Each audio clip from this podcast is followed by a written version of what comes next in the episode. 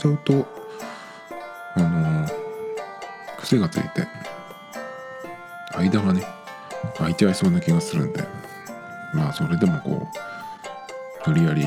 やってるんですけど、まあ、これだとねあのこのポッドキャストはあの聞き流し系ポッドキャストっていうふうに言ってるんですけど特にその何か情報があるとかってわけでもなくてまあだらだらとやっている感じで、軽にねその何かのお供にできるようなそういうねちょっとその聞き流しっていうふうに言ってるんですけどこれだとねただの無駄話になっちゃうんで、ね、どうしようかなっていう感じで。で、まあ、何にもないわけじゃないんですけど今日やろうかなと思っていたネタっていうのが一応あってそれがですね理想の年末を過ごすための1年間のスケジュールっていうふうにちょっとメモに書いてあったんですけどこれ何を言ってんのかっていうことなんですけど毎年ね今ぐらいの時期になるとそのまあ年末をどう過ごすか。年末年始じゃなくて僕年末がちょっと割とここ何年かで好きになりまして。何て言うのかなその年末になると結構その、まあ、早い人だと12月の頭ぐらいにその人と会うのが最後だったりしてあのまあ良いお年をなんてね言ったりするんですけど。で本当にその30日31日ぐらいになってくるともうちょっとねその、えー、実感のこもった良いお年をっていう挨拶を変わる交わすようになるんですけどなんかねその感じがあのみんなねその地球から出てねどっかどっか宇宙にでも行くのかっていうぐらいのその何ていうのこうそわそわ感じゃないけどなんかちょっとその楽しそうな雰囲気もありつつのみんなどこどこに行くのみたいな感じがするんですけどなんかそういうちょっとそのまあ非日常感みたいなことかな。あとはまああのー、人がこういつもいる場所にいなくなってくる。いるいつもいる場所からいなくなってくっていうその感じとかもなんか好きで。でこれは何なんだろうと思ってまあその、ね、年末をちょっとこう積極的に楽しんでいこうみたいな風にちょっと思うようになりまして。でじゃあどうやって過ごすか。その年末感をしっかり味わう感じ。どうしたらいいんだろうと思って。だけどその普通にねその年末っていうとまあよくあるのはうんとまあ年越しそばを食べてみたいなね。あ昔ながらの「紅白」を見てみたいなのがあるかと思うんですけど別に僕はもう「紅白」を見るでもないし年越しそばも最後に食べたのいつよというぐらい食べてないんですよね。たまにあの年越しラーメンをラーメン屋に行くとねそういうのやってたりしてあの、食べることあるんですけどその時だけのメニューっていうのが出てるラーメン屋さんがあって。3031だったかな。まあだけどラーメン屋さんもね最近はあのキャッシュレス野郎になってしまったのであのやっぱり基本的にラーメン屋さんって券売機で現金で買うじゃないですか。だからもう全然行ってなくて割とそのショッピングモールじゃないショッピングん？商業施設って言ったらいいのかな。駅ビルとかね。に行くとまあその Suica が使えたりとかっていうところもあったりとか。あとは最近だとまあ PayPay が使えたりするところもあるんですけどこう街を歩いててちょっとここ行きたいなって思ったところで電子マネー使えるかっていうとねラーメン屋さんとかに、えー、に関してはねほぼ使えないですよね。まああの静岡の駅静岡駅はあの大体上から下まであの駅ビルもそうだしその駅のコンコースから入れるその何ていうの？飲食とかその物販のエリア、まあ、 Suica が全部ほとんど使えるのであのそこに一風堂もあったりするんでね一応まあちゃんとした美味しいラーメンはあのキャッシュレスで食べれるんですけどね。やっぱりそのラーメン屋って結構いろいろ新しいものができたりとかするじゃないですかね。どこでも割と。だからちょっと行ってみたいなと思ってもそれで行かなくなってるっていう感じでまあそんな感じなんでまあもう年越しラーメンっていうのも食べてないですね。で前はですねえっ、とまあ年末というよりかはその年末からまたいでのその休みの時期にあんまりそのえー、セールとかに出かけるっていう感じでもないので僕は。買い物に関しては。あのセールじゃなくてそのシーズンの立ち上げの時に一気に買いに行くっていう方なんですね。でももう最近はやっぱりそれをもう別にやんなくてもっていう感じ。そのなんか急いでそのトレンドを抑えなきゃいけないみたいな感じでもないんで最近は。あの自分がっていうんじゃなくてそのお店とか見ててもねお店とかその街を見ててもあんまりそのトレンドがどうこうっていうよりかは、まあ、自分の好きなものを自分のタイミングで買えばいいじゃんっていう感じになってきてるんで、まあ、そういうのもいかないしまあそれより何よりセールにそのセールが始まった時にねあのごった返してるとこに行くっていうのは全然その好きじゃないのでまあ行かないんですけどまあなのでまあそんなに、えー、街中とかに行かなくてもいいように。えっ、とまあ年末にちょっとこういろいろ買い込んでくる。っていうのもやってたことがあってまあ結構ね。すごいそのお菓子とかを本当に冬眠するのかってぐらい。買ってた時とかもあったんですけどまあでもね最近は割とあのー、砂糖白い砂糖をやめようっていうキャンペーンをやってるので結構ねここ2ヶ月にはならないかなまだ。1ヶ月ぐらいは結構やめてるんですよ。まあなんかねいただいたりとかしたものは食べますけど自分でその買っちゃったりするとあの癖がついちゃうのであんまりそれはやめてるんですよ。で結構ねその変な癖があって例えばお菓子とかだと買いにこれをちょっと食べたいなと思って、えー、買うじゃないですか。でそこにその違う味のものとかシリーズものとかがあるともう初めて食べるものだと、まあ、一気にね全部どれにしようかじゃなくて全部行きたくなっちゃうんでそういうことやってると、まあ、そのそれと似たようなやつとかも買ったりするんで結構ねその、えひどい時はグミとかはね、え、はしごしていろいろ買ってたりとかその例えばねえーと、果汁グミとかがあるとですね今出てる味のものを全部買いたいっていう風になっちゃうんでまあいろんなところ回ってまあコンプリートしたりとかねそういうちょっと、頭のおかしいことやってたりしたんですけど最近はねそういうのもやらなくなったんで別にねそのあとはねやっ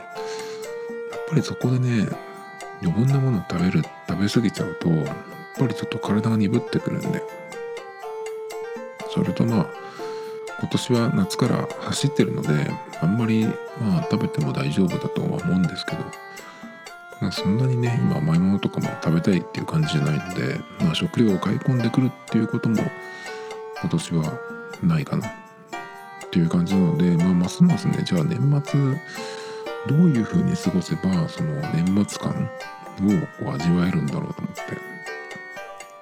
でそれを一番よく考えるのが開けて、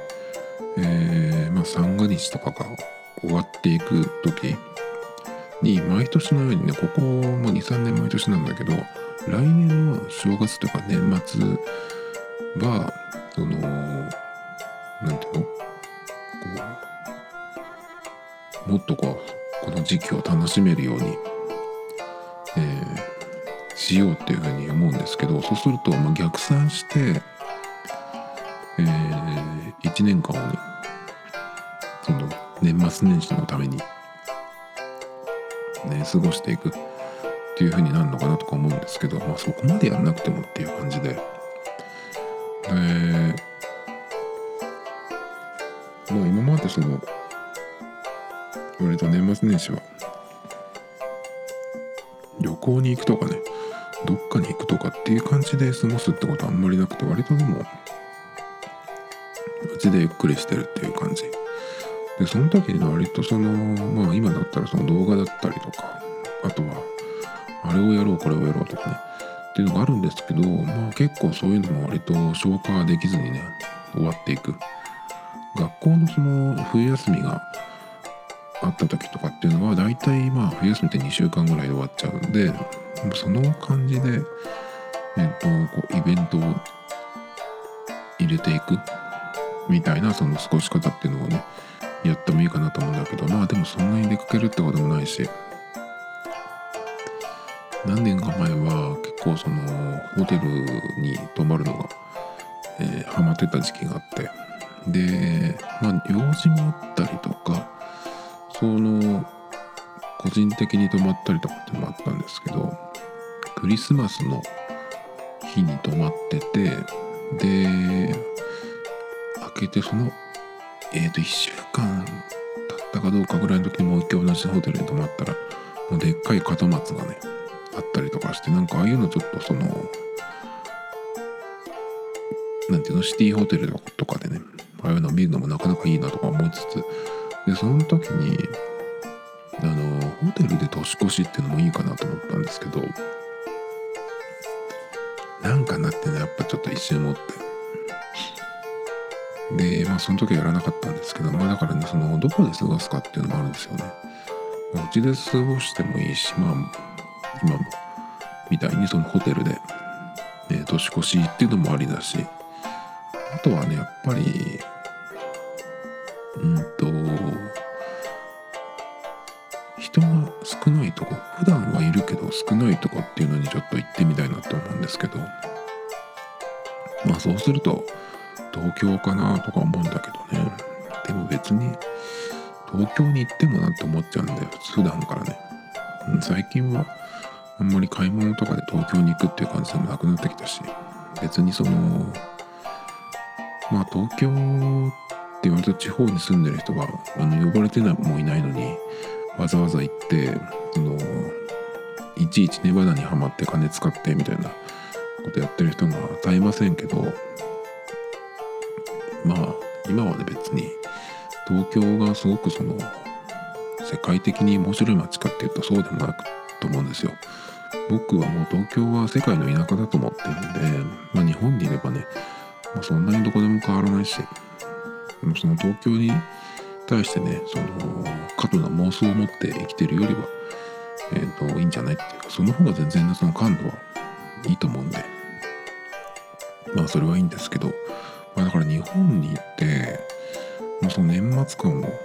味わうにはどこにいたらいいんだろうっていうのもねなかなかねやっぱり見つかんないんですよね。その人人がやっぱりその大勢いるところっていうのは僕初詣も行かないので初詣どころか一年中神社に行くことはないんで。だからその正月感を味わわなくていいんですけどやっぱ年末感。だから本当に3031日あたりにどこにいるかっていうのも結構考えてまして。でそういうのを思いついたらこのねポッドキャストのネタとして一本喋ろうかなとか思ってたんですよ。でまあそれで、えー、どこに行って何をするか。でまあその1年間ね逆算するといつ頃何をして何が必要なんだろうとかねいうのを考えてたんですけど結局何も思いつかなかったんで、まあ、このネタはね、えー、結局まあボツっていうことになりましたね。あとまあ、ポッドキャストをこうやっていく上でちょっとこうネタになるかなと思ったやつをとりあえずそのメモに書いていくんですよ。で今あるやつはその理想のねその年末を過ごすためにみたいなことも書いたんですけどその後全然思いつかなくてで他に書いたやつはですね、え、最近聞いたそのポッドキャストの他のポッドキャストねそれの感想を喋っていこうみたいなことを、え、書いてたんですよ。あのだけどねあんまり最近はちょっとあの新しいポッドキャストを見つけないっていう感じで。なんだろうなそのポッドキャストのあの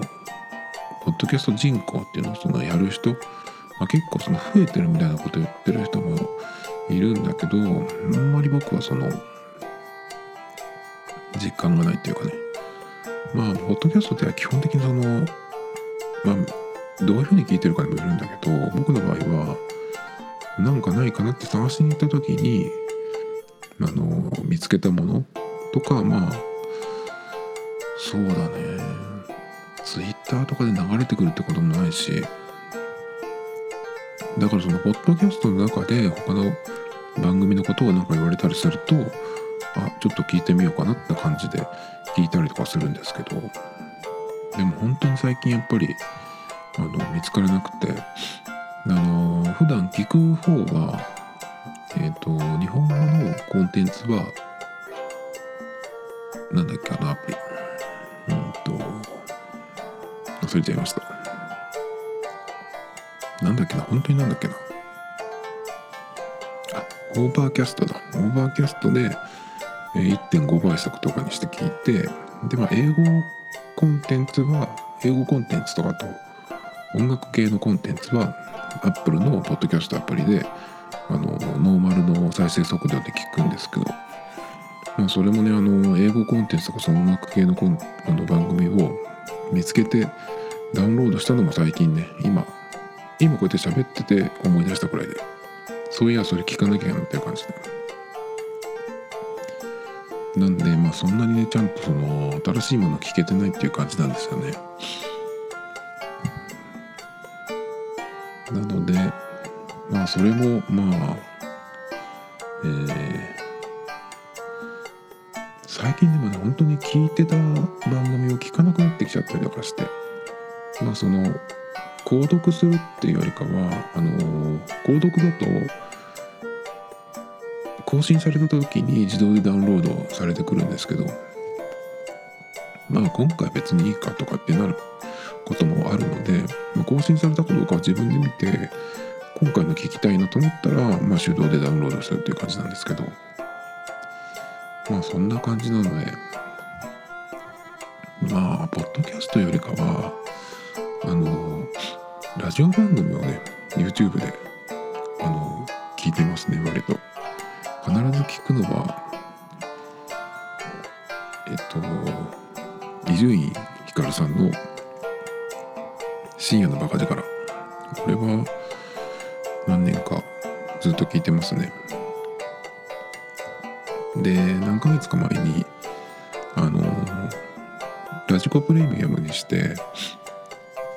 なんだっけエリアフリーとタイムフリーで聞いてたんですけど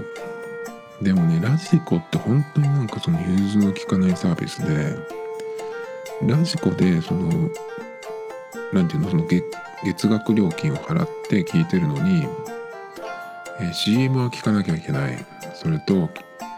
その番組の中の曲も聞かなきゃいけない。あれ飛ばせないんですよね。早送りができないんですよ。でしかもそのラジコの料金料金プランって言わないか。その料金の払い方がこれがねちょっと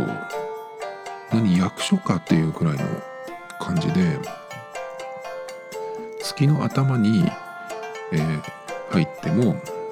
月末に入っても同じ料金を払う日割りがないっていうんですよ。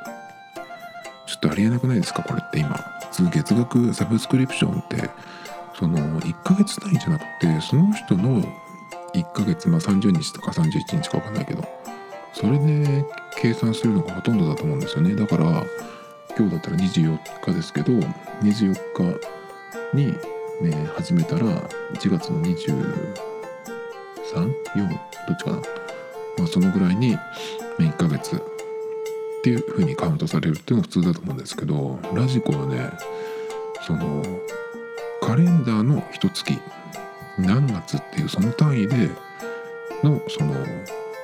課金なんですよ。だからね本当にね使う気がなくなりますよね。でその代わりに聞いてるのがまあだからその YouTube で、まあ、上がってればね聞くっていう感じで。まあだからその伊集院さんの番組とかなんかは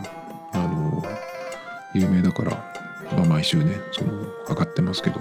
でも結構ねこのお盆の時期とかあと年末年始がそのお休みになっちゃうこともあるんですね。その違法アップの人がね。あと他に聞いてるのはですねえっ、ー、と TBS ラジオの、玉結びっていうねフリーアナウンサーの赤井玉さんっていう人がいるんですけどその人が、メインでやってる帯でやってる番組なんですけど月木がその赤井さんがメインで。で金曜日はねその別の人がいるんですけど月曜日からその木曜日まではその赤井さんがメインで、もう一人のアシスタントじゃないな。そのパーソナリティがその日替わりでやるんですけど月曜日がカンニングの竹山さんで、えー、土曜日が南海キャンディーズの山里さんで水曜日が博多大吉さんで木曜日が土屋レオさんで金曜日が、えー、赤井さんお休みなんだけど TBS のアナウンサーの富山さんっていう方と、えー、サクサキッドのタマさんね玉袋筋太郎さんがやってるんですけどこれが結構今8年目とかになるとかって言ってこの番組をなんでその僕は知ったかっていうとなんかねこの前のこの番組が始まる前の番組っていうのがあったんですけど「キラキラ」っていう番組があってでなんていう人だっけな。その人もあのアナウンサー出身の女性の方だったんですけどなんかその人が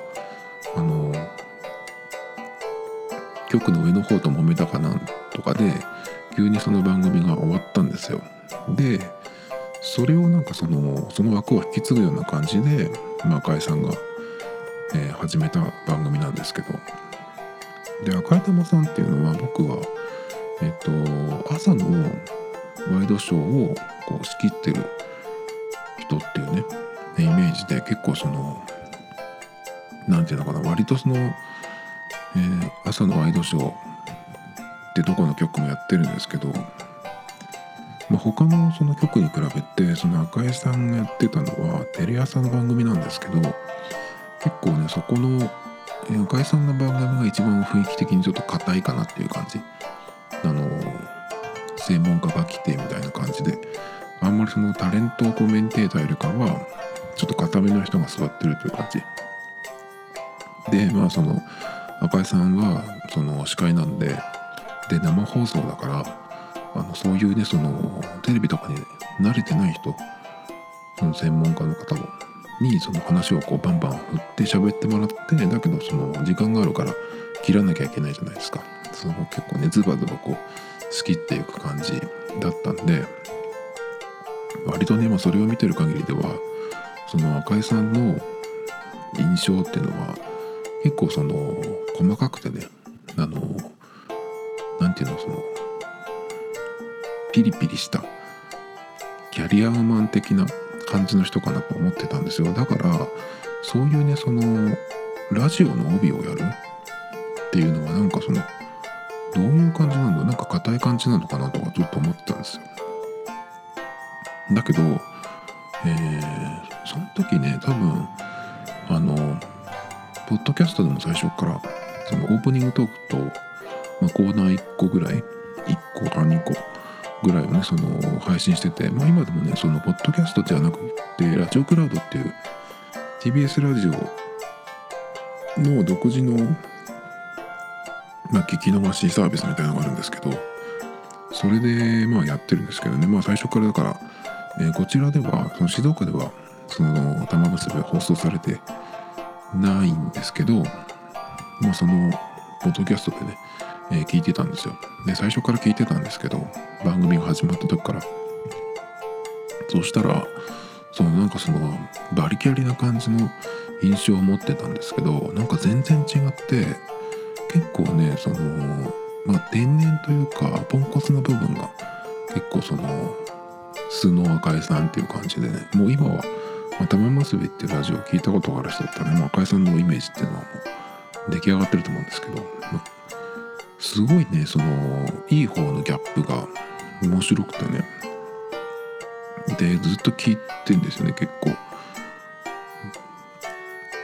でまあ何年かはその、まあ、ポッドキャストでも聞いてたんだけどやっぱフルで聞きたいなということで、まあ、YouTube でね聞いたりとかしてるんですけどまあその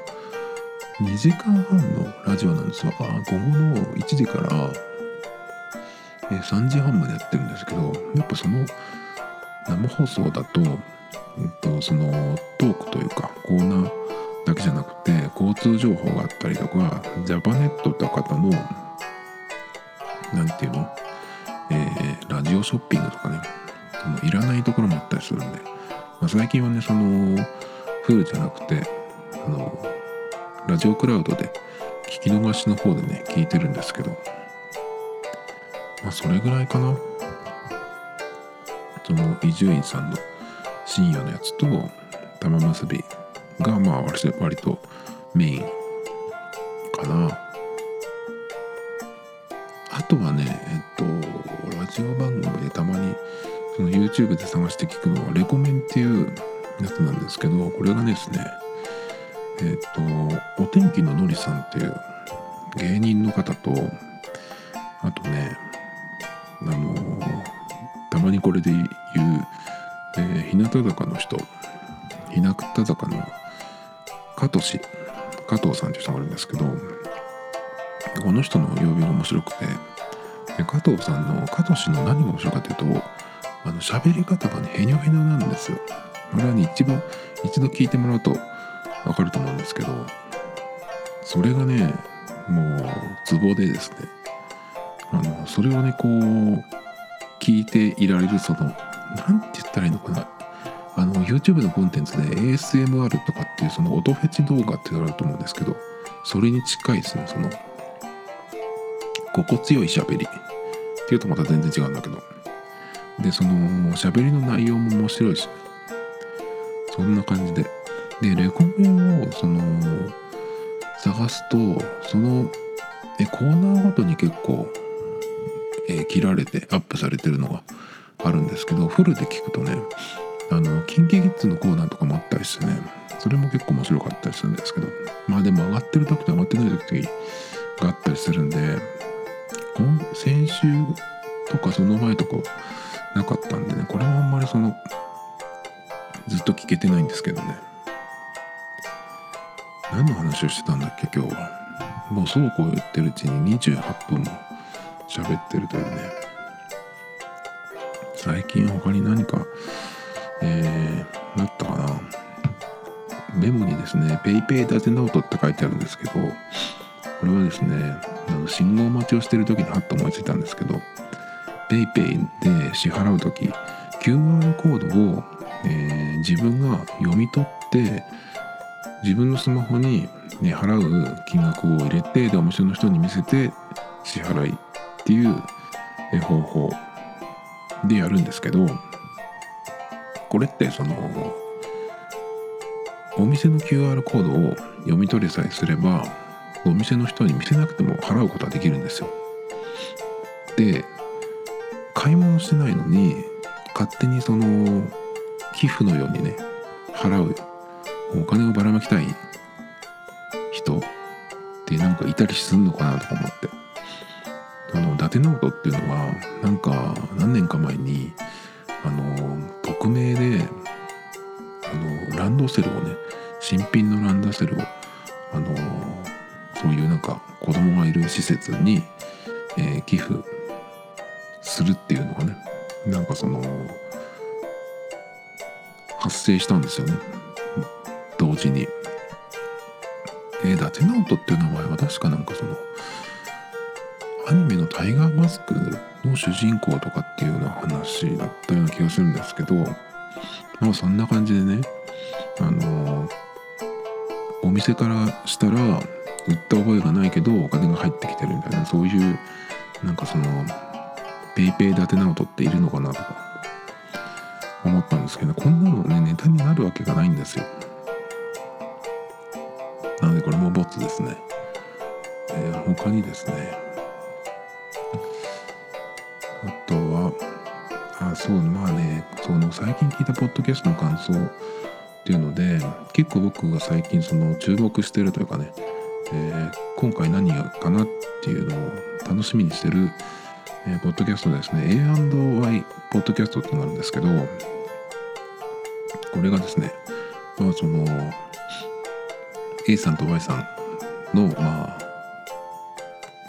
会話なんですけどね。で結構ねその洋服ファッションの話とかあのコスメの話とかが出るんで結構そのの男のね僕でもなんかその試したいなと思うもの出たらいいなと思って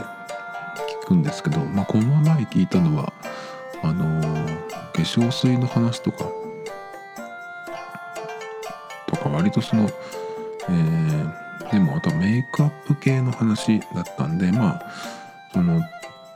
僕的にはその使えるものじゃなかったんですけどそれで聞いてて思い出したんですけど最近ねあのー、結構モロッカンオイルを使ってるんですよ。髪の毛につけるオイルで。でこれ買ったのは1年ぐらい前なんですよ。でなんでその時買ったかっていうと、まあ、その時ちょうどヘアアイロンを使い始めたんでその熱からドライヤーとアイロンの熱から守るためにその髪の毛を一回流してタオルドライしたところにそのモロッカオイルをなじませてそこからそのドライヤーをかけてアイロンをしててやっていくんですけど。でこれをつけるとそのまあ髪の毛その熱から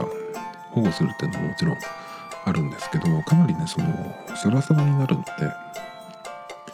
髪の毛カットしたばっかりの時なんかだとこのモロッカオイルで、えー、ドライヤーをで乾かしながらこうナチュラルに形を作っていくっていうだけでね結構決まったりするんですけど。最近は割とそんな感じでですねあのワックスもジェルも使わずにあのモロッカンオイルだけで、えー、さーっと作ってですね。まあでもそれだけだと結構ね外に行った時にあの風でバーッと崩れちゃうんで、まあ、移動中はあの帽子をかぶってみたいなことをする時もあるんですけどそれでもね結構そのモロッカオイルで、えー、ドライヤーかけておくとその帽子を取った後も結構ねうまい感じになってたりするんで、まあ、それの話と、えー、混ぜようかなとか思ってたんですけどまあ特にねその今回は A&Y の方でヒットするものがなかったんでまあこれもちょっと一応ボツっていう感じですね。まあでもね髪型としてはドライヤーかけるだけなんであの地味になっちゃうんですよね。立体感がなくって。あの女の人だったらその何て言うの？そのトリートメントとドライヤーだけでこう綺麗なツヤがある面っていうような感じの髪でいいと思うんですけど男の場合だとちょっとねそれはあのー、地味になっちゃうしあんまりそのペタッとした感じだと気持ち悪いんですよね。男にはちょっと似合わない。なんであのー、あのホストのねローランドさんとかああいう人だったらもうその全身が違うからいいんですけどこれ普通の男でそのペタッとしたストレートの髪の毛っていうのは気持ち悪いんでなんかねやっぱそれはなないように、まあ、ちょっと流れを作ってみたいな感じで乾かすんですけどね、まあ、今のちょっとその日本の中で通じる言い方をすると韓国風の髪型って感じ？でもねそれもちょっと、まあ、海外基準にしたいなっていうふうに考えてるとちょっとダサいんですよね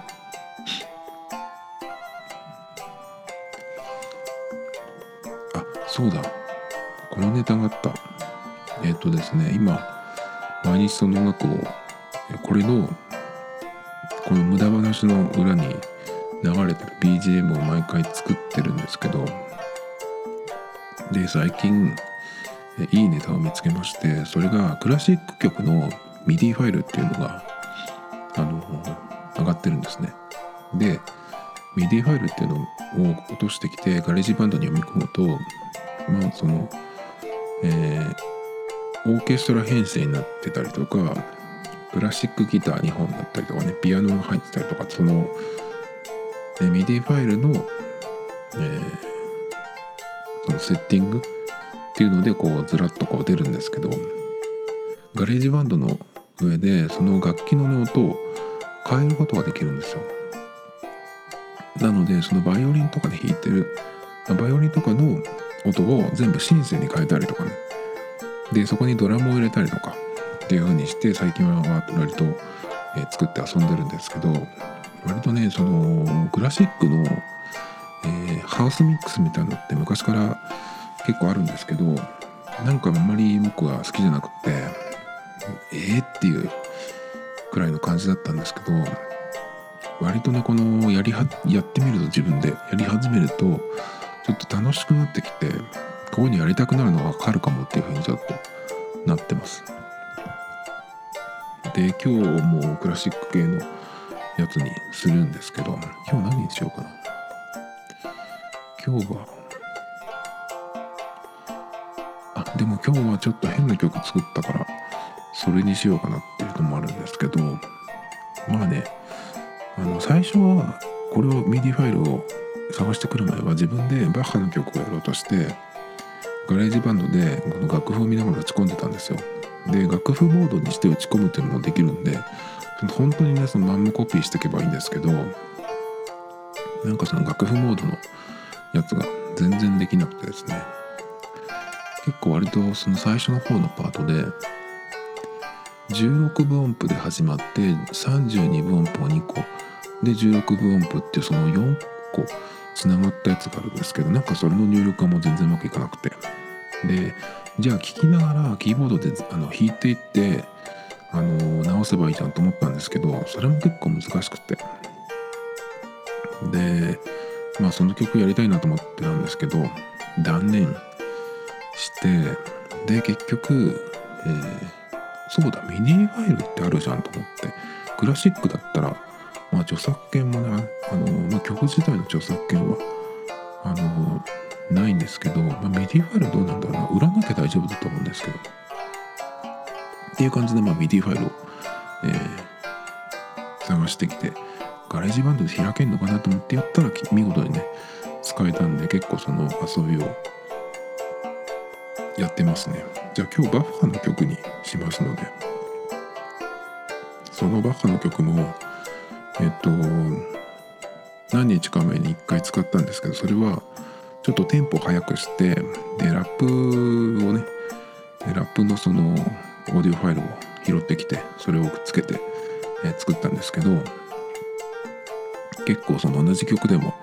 えー、使う楽器の音をね変えるとあの面白いんで割とねそのこの遊びにはまりそうだなっていう感じです。